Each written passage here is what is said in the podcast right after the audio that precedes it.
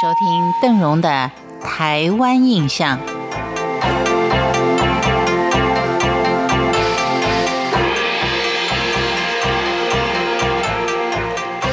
在今天的节目当中，邓荣要为您介绍的是保存了先民开拓遗迹的石冈老街。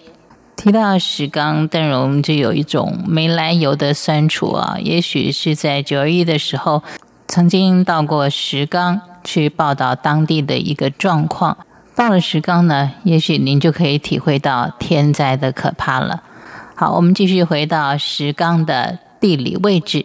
石冈它是位于大甲溪的旁边，东北边隔着大甲溪跟东市为界，南边是新社，西边跟丰原相邻，东西宽，南北窄。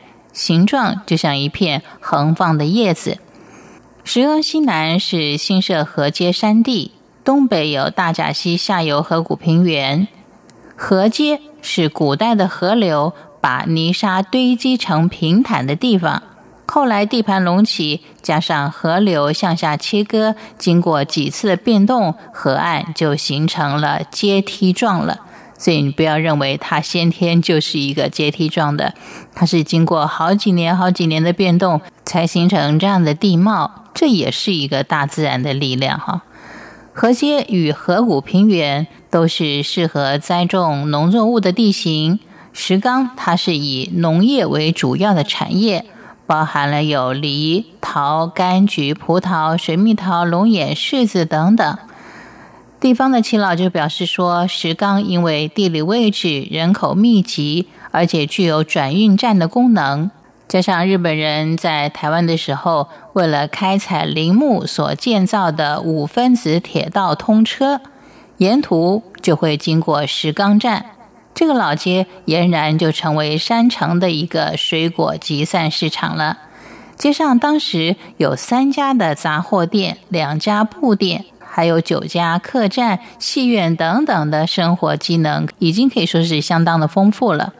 石冈它可以说保留了许多先民开拓的痕迹，在省道旁有三座清朝所留下来的古墓，是林爽文之乱附近地区协助官兵平乱牺牲的先民的牌位。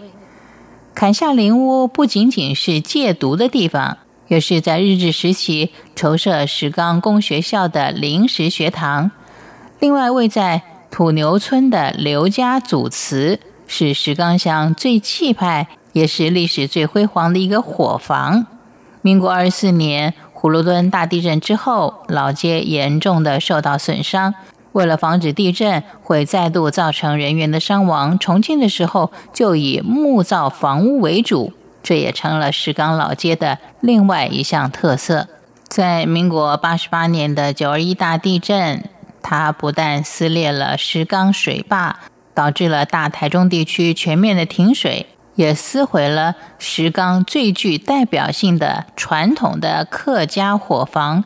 当时计算一下，全乡一共倒了有二十八处火房，仅仅。德兴村连错跟九房村郭错的两处宫厅没有倒。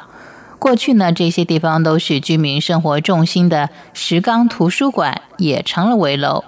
但是有很多不肯迁出老街的居民，纷纷自己把即将倾倒的家园加以改建。我想，这都是一种乡情。在今天的石冈老街上，有几间传统的杂货店、小吃店，临近山庄，还有两家餐厅。除了施工偶尔引起的嘈杂跟犬吠，街上可以说是一片的宁静。